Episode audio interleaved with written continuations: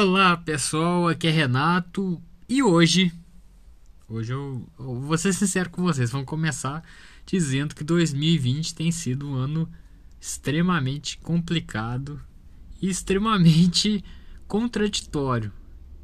É, a nova de hoje, e na verdade eu vou começar a falar desse assunto que ele é polêmico. Vamos falar de aborto.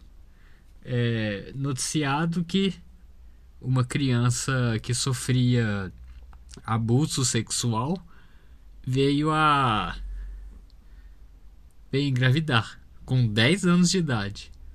É, parece um absurdo, mas a gente for analisar bem no, no Nordeste isso é comum, infelizmente. É, não é comum aqui para nossa região. A gente até se assusta com quando houve uma perplexidade dessa, mas, para piorar a situação, é que a gente tem que tolerar o fato de ver que a justiça determinou que essa criança fizesse um aborto. Logicamente, é, esse aborto tem, tem que ser feito mesmo. E por quê?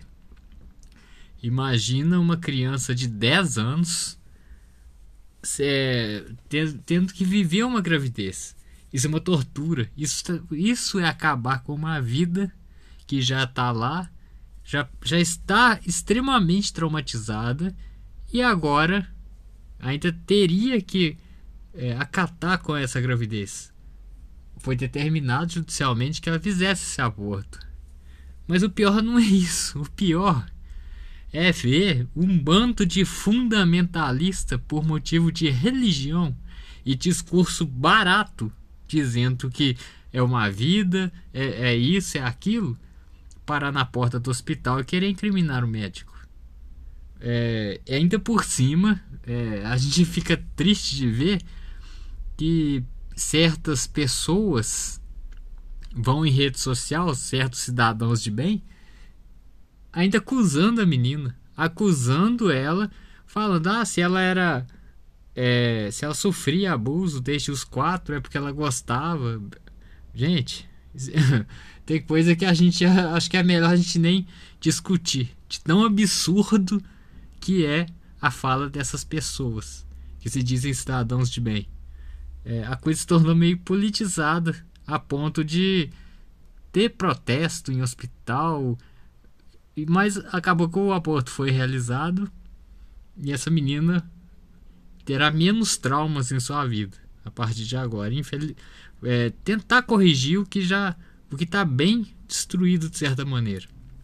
Só que o que me deixa indignado é esse discurso fundamentalista que de pessoas que têm a coragem de acusar médico, falar que não pode fazer aborto e o estuprador.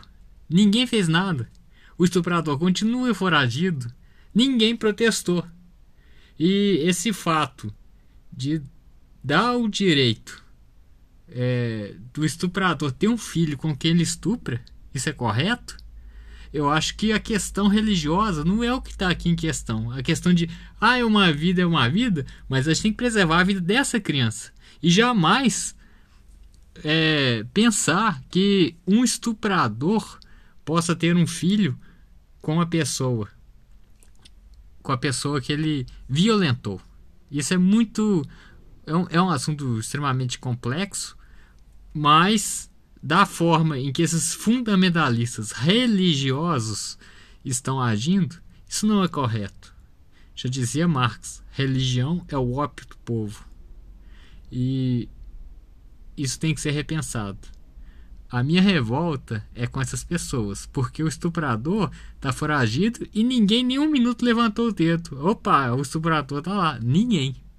Mas pelo contrário, foram na porta de um hospital para falar de uma criança que estava sofrendo uma certa tortura, porque criança de 10 anos ter que vivenciar uma gravidez, isso sim é uma tortura. É uma tortura contra uma vida.